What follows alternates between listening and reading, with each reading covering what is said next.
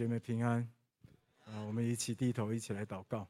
谢谢耶稣，我们好感谢你，让我们可以有这么好的啊机会、时间、地点，我们在这里聚在一起，你的儿女一起向你敬拜，而且能够领受你的同在，还有你美好的话语。你是我们最好的牧者，你要亲自来喂养我们，对我们说话，让我们今天从你那里领受到。一个最宝贵的一个信心，就是我们要坚心来依靠你。愿你在你众儿女身上，在教会里面的应许，一个都不失落。垂听我们的祷告，奉耶稣基督的名，阿门。我们要继续分享以赛亚书的信息哈。那以赛亚书的主题其实就是上帝是拯救，上帝是拯救。跟你旁边人说，上帝是拯救。那我们今天要从啊以赛亚书第九到第十二章哈，我们要来分享主赐君王救赎锡安。我不知道你读以赛亚书从第一章一直读到今天第十二章，你有有有什么感受哈？啊，你一定会知道上帝真的是好慈爱，对不对？但是从同时有一个很强烈的对比，就是以色列百姓实在是冥顽不化，你们会有这种感觉？他们怎么会心那么硬？而且。不是单单某一些特定的人硬而已哦，是全国从国王、首领、做官的到平民百姓，好像他们的心都硬，而且都远离上帝。这个叫什么文化？文化。当这个国家的首领到平民百姓，他们都一起一起远离上帝的时候，你就知道这个国家已经有一个文化形成。那个文化是什么？就是不 care 上帝，不听上帝的话。那你知道这个这个形成的过程是有多少多少的哈事件啊造成最后的文化？所以你知道吗？要一个团体集体不信上帝，那背后应该是发生了蛮长一段时间，而且有很多很多小事件所累积起来，是吗？那以赛亚书，以赛亚书最宝贵的地方就在于，就是当上帝看到他的百姓远离他，而且是集体远离他的时候。上帝他就透过先知以赛亚告诉以色列百姓，不能再下去了，再下去的话就会亡国，甚至会灭种，不能再下去了。结果没有想到，以赛亚他虽然是啊领受了上帝的呼召，但是呢啊，好像狗吠火车一样啊。啊，我们今天读的第九章到第十二章，你就会看见，我随便举两个字例子，你就知道，先知以赛亚告诉他们说，不能再下去，再下去的话会亡国，会灭种。你知道以色列百姓的反应是什么吗？第九章第十节，没有关系啦，砖墙塌了，我们可以再凿石头建筑啊；桑树砍了，我们却可以换香柏树。你知道他的意思是什么吗？诶，他们现在的房子是砖墙，如果有外敌入侵，他们毁了，被毁，被外国被亚述所掳了，或被其他被亚兰王，或被啊被那个被被那个北王所掳。掳了之后呢，可能就国破家亡。你知道，上帝透过以赛亚告诉他们说：“赶快悔改，赶快悔改，来信靠上帝。”结果没有想到，以色列百姓的反应是：“不要紧啊，不要那么紧张。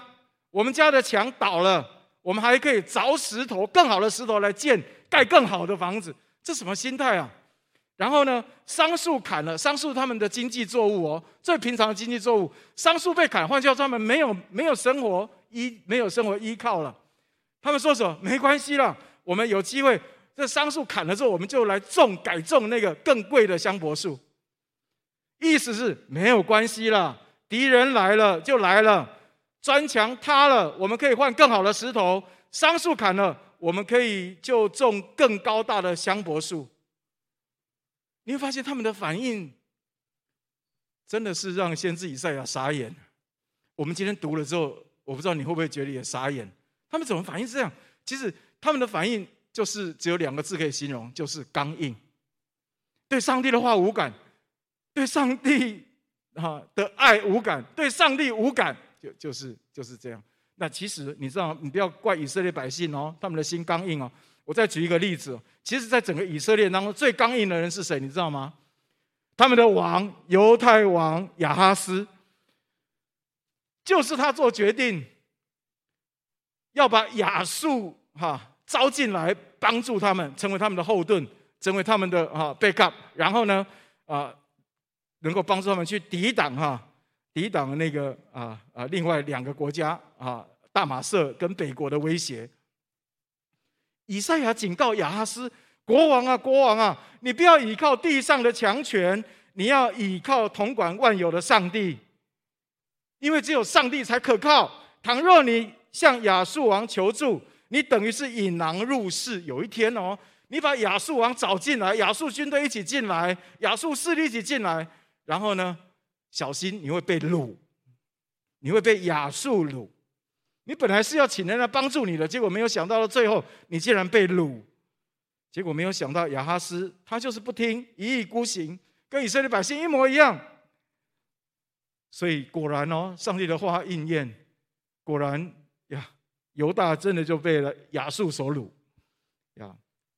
所以以赛亚写了一首关于有关以色列的短歌，这个短歌是说：哎呀，以色列啊，你是上帝所种植的葡萄园。耶和华竭尽所能的灌溉浇灌它，盼望这个葡萄园能够结出好葡萄。可是这个葡萄却，这个葡萄园最终却结出坏果子来。你会不会纳闷，为什么以色列百姓会变到这么样的心硬，一意孤行，不听上帝的话？请大家不要太意外啊！哎，因为。这罪人就是这样，从创世纪第三章之后啊，人就开始不想听上帝的话，人就想要自己做上帝，自己做王。做王的不听上帝的，自己做王；做百姓的也不听上帝的，自己做王，都自己做王。即使哦，自己做王会带给自己很多的痛苦跟伤害，因为你会做很多错误的判断嘛，是吗？然后你就。带出很多错误的决策，然后就会带出很多的伤害，包括关系的破坏，包括很多很多啊错误的一个决定哈哦，就带来错误的结果。即使他知道这样做会带来很多的痛苦，他仍然没有那个意愿要回转听上帝的话。所以各位，我们也是创世纪第三章之后的人哦，我们也有可能跟以色列百姓一样哦。不是你信耶稣之后，就代表说你一定会都会听上帝的话，你同意吗？呀，你如果不保守自己的心，不求神帮助我们的话，我们的心也有可能有一天会硬到一个地步，被罪就弄了刚硬，而且就弄瞎了心耳。更怕可怕的是什么呢？我们已经变成习惯了，但是我们还是觉得我们在敬拜上帝，就跟以色列百姓一样。所以他们一天到晚在献祭，一天到晚在献祭，但是献祭是很虚的。很虚浮的外表，而献祭只是让自己良心好过一点，不会太控告自己，然后转一个眼离开会堂之后，就继续去干坏事，去讹诈人，然后去做上帝不喜悦的事。这已经变成他们文化，文化就是众人的习惯。各位，以色列百姓当时就是这样啊。我们今天在台湾也是一样，小心仇敌正在一点一点的在欺骗我们。让我们把错误的谎言变成我们的生活习惯，甚至变成真理，那就完蛋了。三十年前、四十年前讲到同居有感，现在不一定有感，你同意吗？三十年、四十年讲到小三有感，现在不一定有感了。我上个月辅导一对夫妻，那妻子外遇，妻子外遇。呃，辅导到最后，他最后最后的决定是什么呢？他要继续，希望留在这个婚姻里面，但是也同时，他希望也可以跟外遇继续有关系。这是什么道理呀？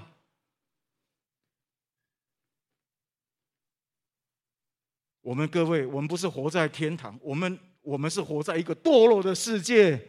你要小心，我们的肉体很容易被魔鬼所欺骗，所以我们很需要求神保守。每一天亲近上帝重不重要？很重要啊！你不要觉得好像没什么、没什么、没什么。我告诉你，一段时间之后，你习惯不亲近上帝，你就觉得不亲近上帝是正确的，因为你已经变成习惯。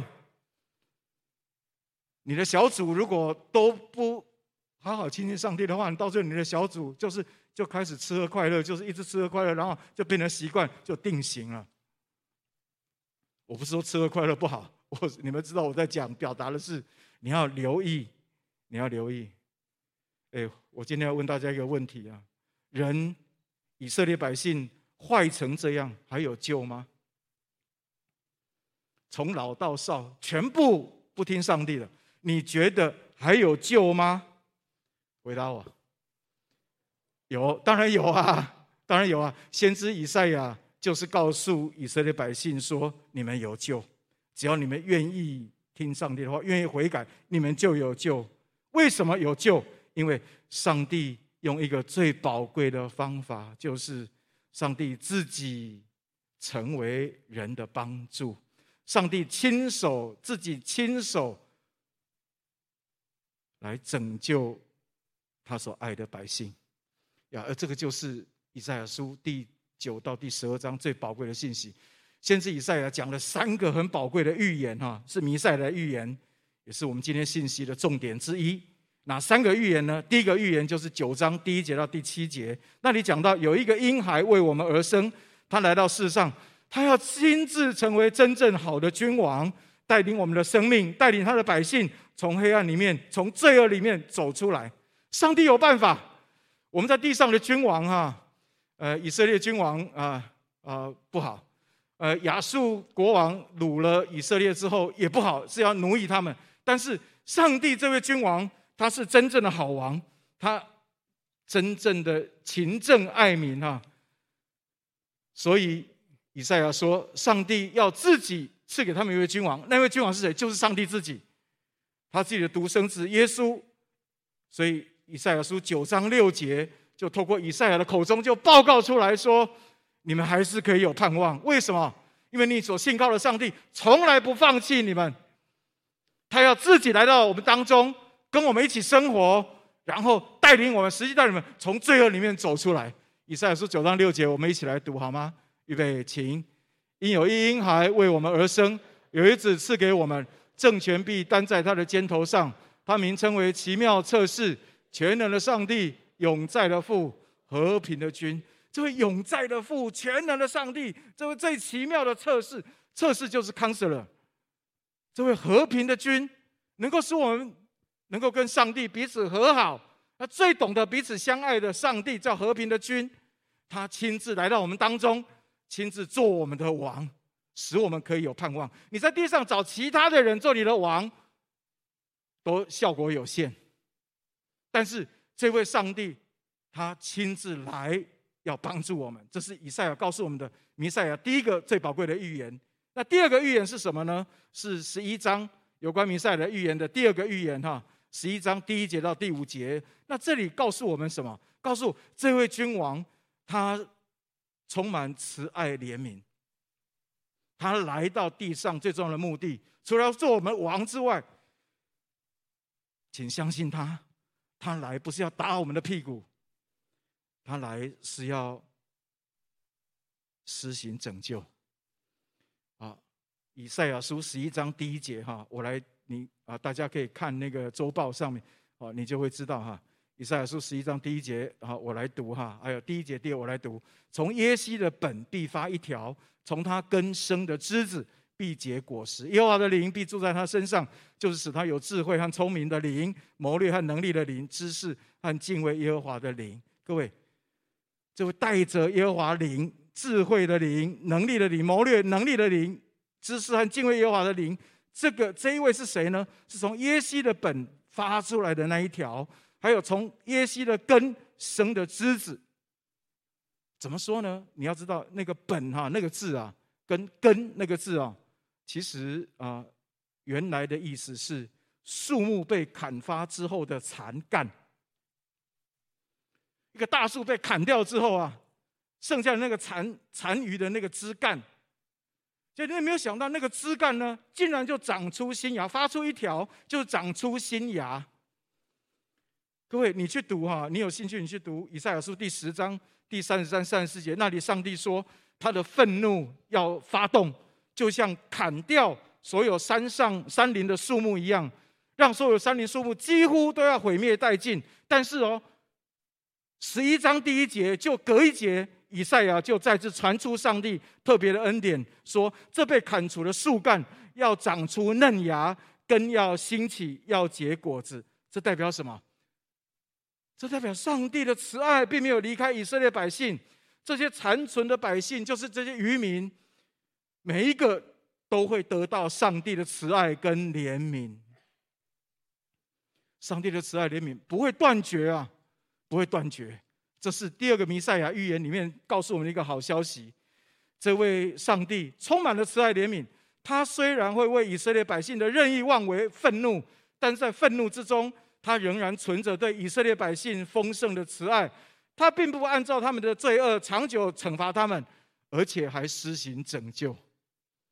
这是以赛亚书九到十二章里面第二个弥赛亚的预言。你说宝不宝贵？你们对上帝应该有新的认识，对不对？你今天一定要把上帝是一个审判官哈，是一个一天到晚拿扫把哈，然后要要打我们的那那样的错误的的的图像哈，从你的脑中彻底的拿走。他不会把有罪的当作无罪，他也不会把无罪的当有罪，因为他是公义的上帝。但是注意，他的目的不是为了审判，不是为了要刑罚，他的目的是为了拯救。这是第二个弥赛亚预言。第三个弥赛亚预言是什么呢？是在第十二章一到三节。那这个预言告诉我们什么？是告诉我们上帝最终的心意。他来到地上，他不永远。愤怒，他来要施行拯救，那最终的目的是什么呢？他要让人从救恩的泉源欢然取水，让所有的百姓都得着救恩。我们一起来读好吗？十二章第一节到第三节，预备，请。到那日，你必说：耶和华，我要称谢你，因为你虽然向我发怒，你的怒气却已转消，你又安慰了我。看哪，上帝是我的拯救，我要倚靠他，并不惧怕，因为主耶和华是我的力量，是我的诗歌。他也成了我的拯救，所以你们必从救恩的泉源欢然取水。你可以不断的领受上帝的恩典，这叫救恩。上帝救你脱离很多罪的辖制，上帝救你脱离很多错误关系的控告，还有伤害。上帝就是定义要救你，把你从仇敌、从黑暗的手中拯救出来，那恢复上帝起初所要给你的应许跟祝福。这位道成肉身来到地上的主，他要带来真正的和平。我们已经羡慕很久，甚至我们都不敢渴望。我第一次读以赛亚书的时候，啊，这就是伊甸园里面的景象吗？真的还假的？啊，你看以赛亚书第啊十一章，你们应该有看到超自然宇宙，超自然的宇宙大和平。我可以这样讲吗？啊，十一章第六节到第九节。豺狼跟绵羊同居，哎，而且是绵羊羔就小绵羊，小绵羊肉很好吃啊。豺狼看到他，竟然跟他和平同居，这叫宇宙大和平。你羡慕吗？将来到天上去的时候，你就看到，哎，怎么豺狼跟小绵羊羔可以关在同一个笼子里面，然后可以成为小朋友的玩偶？这里自己讲的，吃奶的孩子比。玩耍在，哎呦，是蛇哎，还有蜥蜴的动物，把它们当作是是玩偶啊。然后牛与熊要同食，哦，然后呢，呃，少壮狮子跟牛犊也是小牛，并肥畜同群。你能够想象那个什么画面吗？我看你们一点都不羡慕。为什么？因为超乎我们的想象，超乎我们的经验，太远了。这哪里是我们所能够理解的和平？但这是圣经里面所告诉我们的上帝的应许。各位，不仅如此哦，不然大自然界宇宙的和平，还有包括这上帝要把他所有的孩子全部合而为一。你看第十节，第十一章第十节那里说到那日，耶西的根立作万民的大旗，外邦人必要寻求他，他安息之所大有荣耀。这个安息之所，其实就是上帝在地上所设立的教会。我们可以在这个地方跟上帝有甜蜜的团契。这安息之所大有荣耀，是在这个团契里面有许许多多旧约的人、新约的人，还有现在所谓的外邦人，他们信主之后就跟我们融在一起，然后我们可以彼此相爱。我好期待将来有一天，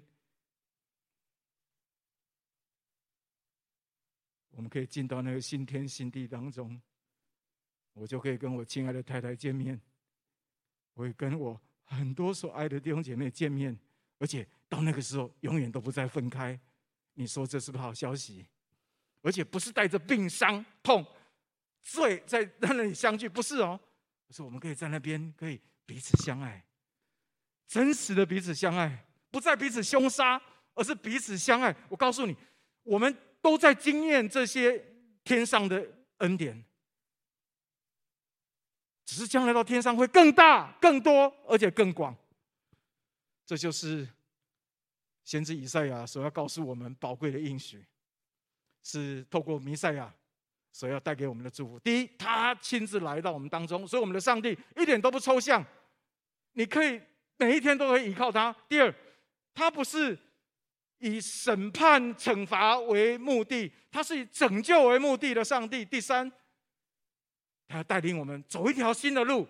这条路可能以前你都没有这个经验过，可能你原原生家庭充满了很多的刀剑，但是他告诉你说，才让他为你预备的新的家庭，属你的家庭里面，要充满了彼此相爱，充满了喜乐，充满了满足。你们都不太羡慕，我很羡慕。我求主帮助我，每一天都可以领受这样的祝福。那各位，如果先知以赛亚告诉我们这个应许是这么样的好，我现在告诉你一个更好的消息是什么呢？就是先知以赛亚所应许的那位弥赛亚耶稣，他现在已经来到我们当中，而且他就住在我们的当中。他就每一天都与我们同在，而且注意哦，是他主动要与我们同在哦。他主动每一天都要带领我们进到新天新地的应许里面，每一天都要帮助我们，让我们可以脱离罪的辖制，还有伤害的辖制。那请问，我们该怎么样回应这位来到我们当中的弥赛亚耶稣？有两点非常的重要哈，是我今天要跟他分享的重点。第一点是什么呢？所有受苦的人都要悔改，谦卑的来寻找耶稣，而且快快的来寻找耶稣，因为耶稣为你所预备的救恩已经来到我们当中。我们一起来读十二章第四节的上半段，好不好？我们一起来读这段经文，预备，请。在那日，你们要说：当称谢耶和华，求告他的名。再读一次，好不好？请。在那日，你们要说。当称谢耶和华，求告他的名。各位，从以色列整个的经历，我们看见一个真理，就是倚靠上帝绝对胜过倚靠地上的强权。所以，各位，无论你现在遇到怎样的痛苦，不管是在婚姻关系上面的痛苦、亲子关系上面的痛苦，或是在人在工作上面的痛苦，或在经济上面的痛苦，或是你自己生命里面的黑暗所带给你的痛苦。各样的痛苦，请你一定要记得，他已经来了，所以你可以来求告他，让光进到你的里面来，因为他是主动来到地上帮助我们的那一位。所以各位养养成一个习惯，好不好？我们之前说以色列百姓已经养成一个习惯，就是不要上帝，但是我们反其道而行，我们养成另外一个习惯，就是我们一碰到困难，我们就立刻来寻找他，好吗？昨天我非常快乐。因为我为一位九十岁的一个长辈祷告，蒙上帝垂听，我非常快乐。这位长辈平常很健康啊，生龙活虎。那结果呢，去看牙医，只是一个小小的牙痛而已啊。那牙医就很谨慎，就去照 X 光，照了之后就发现，哇，这位长辈的牙床长了不好的东西，肿瘤，恶性肿瘤。那医生就建议要立刻开刀。但九十岁了，你会做什么决定？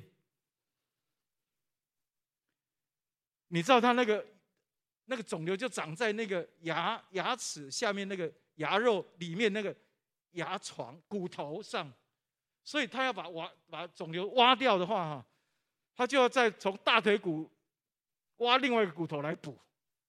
我想到我就头皮发麻，我就想说，那可不可以不要不要做了？这做了之后那个痛苦多大？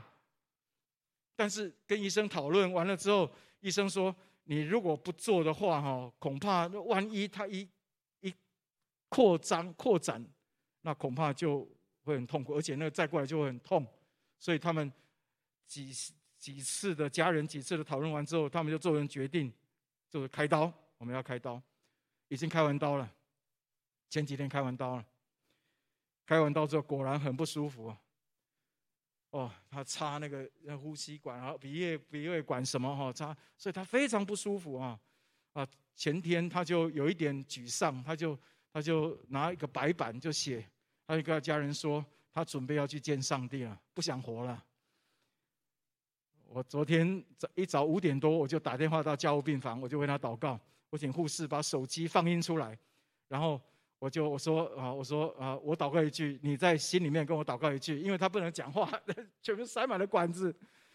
那就祷告完之后，然后到昨天中午，我就接到传来医院传来一个好消息，医生觉得他恢复的状况很不错，就主动把他的呼吸管拔掉了，让这位长辈可以自主呼吸，这让他身心都舒畅许多。我也快乐不少。各位，你可能觉得这个没有什么啊，这就是就是，但我觉得很有什么啊，因为我根本没有办法让他身体能够舒服一点，没有办法，但是我可以走一条路，我可以做一个选择，我请上帝来帮助他。结果没有想到，他恢复的情况怎么恢复的那么快？各位，我们不是活在天堂啊，意外随时都会发生啊。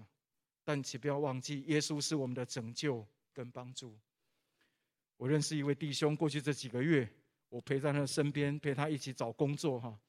感谢主啊，他哎哎前几天哈，他找到工作了，他非常高兴。我请他写见证稿，我来读他的见证给你们听好吗？啊，他说今年初，好，今年初二零二二年初，我信心满满的。从自认为的职场高点离职，没想到此后我的求职过程却遭遇到很大的挫败。就业市场上那个真实存在却不能言说的年龄关卡向我袭来，原本安排或进行中的面试机会全部突然戛然终止，这是我过去从未遇过的状况。那些自以为可靠的历练、专业知识、过往的自信，或说我老我的骄傲，一下子就破碎了。人生下半场要往哪个方向走呢？难道要就此打住吗？我的信心好像自由落体，一下子从悬崖直坠，速度既又快，而且又抓不到任何支撑物。我旁边的人的恶言恶语使我受到极大的伤害。我是家里唯一的经济来源，女儿还在国外求学，日用、医疗、退休储备、保险都需要稳定的收入来支应。已经有连续好几个礼拜，我每天早上起床前，我都需要奉主的名对抗不同题目的自我控告，以及一天当中突然出现的抑郁、哀伤、暂时失业的状况，竟然使我丧失了自信，对过去的选择与经历感到极深的无力、自责，甚至懊悔。这个过程中，唯一拖住我的。就是扒着耶稣爱我这个上帝自己永不打折的承诺，每一天或长或短的亲近主，每周我找生死盟倾诉，彼此祷告，即使只有一个人，我也不中断的 RPG 来参与教会遍地拓殖的意向，来为这个意向祷告。我只有一个目标，就是我希望求主帮助我，我的眼光不要纠结在自己的光景里。真理堂爱的团契的特质是真实而且满载着福气的，它让我可以没有顾忌的依靠、休息、交托、担忧和需要。加入真理堂三十多年，已经数不清自己在这个 DNA 里面享受了多少无条件被爱的恩典。因此，尽管仍在困难里。但我对保罗所说的：“我虽然四面受敌，却不被困住；心里作难，却不致失望；遭逼迫，却不被丢弃；打倒了，却不致死亡，却能够有更多的体会。”感谢赞美主！就在看似没有路的当下，上帝竟然为我开了一扇工作机会的门，因为我知道这完全是上帝的作为，一点也不是我自己能力能够获得。还记得我要去面试的前一天晚上，我还跟家人吵架，整晚失眠，身体极度不适。我在先前预备的答案，在面试前连一题都记不起来。面试当天，上帝好信实，他不但叫醒了整个晚上失眠的我，而且还赐下安慰与所需的体力，让我在主考官面前说出超出自己预想的适当应答，跨越了这个工作面试所要求的高门槛。感谢主！就在三天前，我接到了公司录用的通知。我学到了如何为了上帝每天赏赐的吗哪感谢他。这些吗哪刚好够用，也无法多收多藏。这样的功课实在宝贵。求上帝使我凭信心而喜乐，收取当天的恩典，明天自有明天的供应。主啊，请教我继续祷告，一直祷告下去。我可以追求你自己，即便前方仍然有荆棘满布，我仍然要知道这是出于你。你是好神，是父，是我的天父。你会继续背着我前行，你会为我舍己。谢谢你。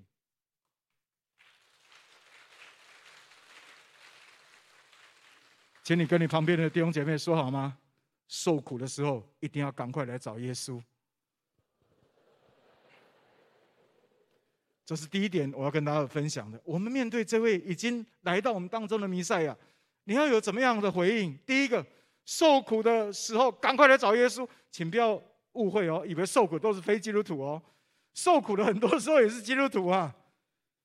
当基督徒在这个世上碰到苦难的时候，碰到问题不能解决的时候，请你赶快来找耶稣。这是第一个很重要的呃态度哈。第二个很重要的态度是什么？也是回应是什么呢？就是你若得到了救恩，那你就要起来传扬。我再说第二个重要的态度跟回应是什么呢？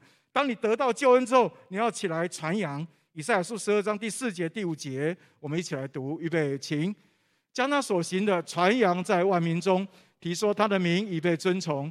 你们要向耶和华唱歌，因他所行的甚是美好。但愿这事普传天下。锡安的居民啊，当扬声欢呼，因为在你们中间的以色列圣者乃为至大。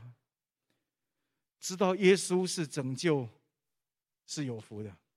但有很多受苦的人根本不认识耶稣，不知道耶稣是拯救。那他们怎么样可以知道？就需要知道的人去传扬。我前呃前天呢哈，非常有有非常有荣幸啊，我可以跟那个啊台中生命之道林良堂的牧师跟师母哈，晋级牧师还有阿信师母哈，叶春信，你们有听过他吗？你认识他吗？他曾经选过立委哦，还有他几年前，他上一次他也选台中市议员。那么他来哈，为什么来？有两个目的。第一个是他跟我们分享职场宣教，另外一个就是他知道县营要选举，所以呢就来献策哈，告诉县营要怎么怎么做怎么做哦，啊非常热情的一个人啊。那他在分享当中，他也分享他自己的见证，你们想不想听？非常精彩。他们家总共有十个姐妹，他是老大，他有九个妹妹。换句话说，他的妈妈花了二十多年的时间。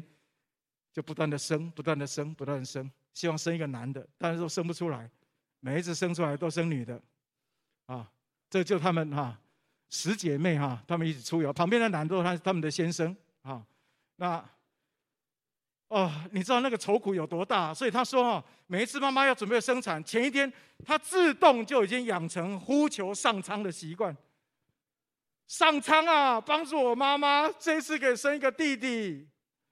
结果出来还是妹妹，连生十个，蛮恐怖的，不可思议。但是，但是，但是，你知道，他妈妈生到老六的时候啊，就是不知道是不是因为压力大还是怎么样，就癫痫发作。然后从此他们家呢就多了一个声音，就是孩子十个吵闹的声音之外，还有多一个妈妈砰倒地的声音，一天倒好几次，砰，他们就知道妈妈癫痫发作了，要口吐白沫。所以你就知道她里面那个压力有多大。她是长女啊，所以长女若母啊，他承担很多的责任，养育妹妹们的的那个的那个哈的责任，所以压力非常大。但是，哇，真的是，呃，这是天漏呃屋漏偏逢连夜雨哈，结果没有想到，又有一件很不好的事情发生，就是他的爸爸外遇，而且在外面生了一个孩子。哇，这一下他妈妈彻底的崩溃，他妈妈离家出走。所以他说：“他说他不是一个快乐的人，他从小他就不想待在他的家，他也相信他十个妹妹都不想，九个妹妹都不想待在家。但是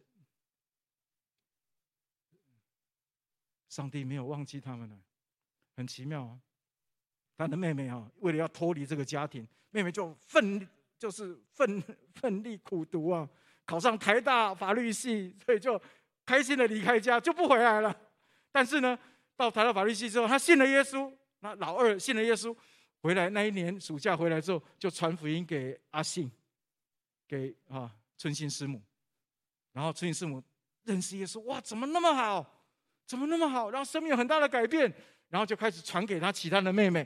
后来十个千金全部都信主，然后信主之后，妈妈也信主，爸爸后来也信主。然后不单如此，他们的先生也信主，不可思议。还有更不可思议的是，他们的孩子就是这样相片。他说，男的比女的还多。妈妈那一代，妈妈那一代生不出男的，现在他们下一代男的比女的还多。还有更不可思议的是什么？他们很喜欢在一起。原本他们很想离开那个家，因为那个家充满了刀剑，充满了愁苦，充满了咒诅，充满了罪的伤害。但是耶稣让他们能够经验到极大的医治。你看他们那个喜乐的样子，全家族一起办布道会。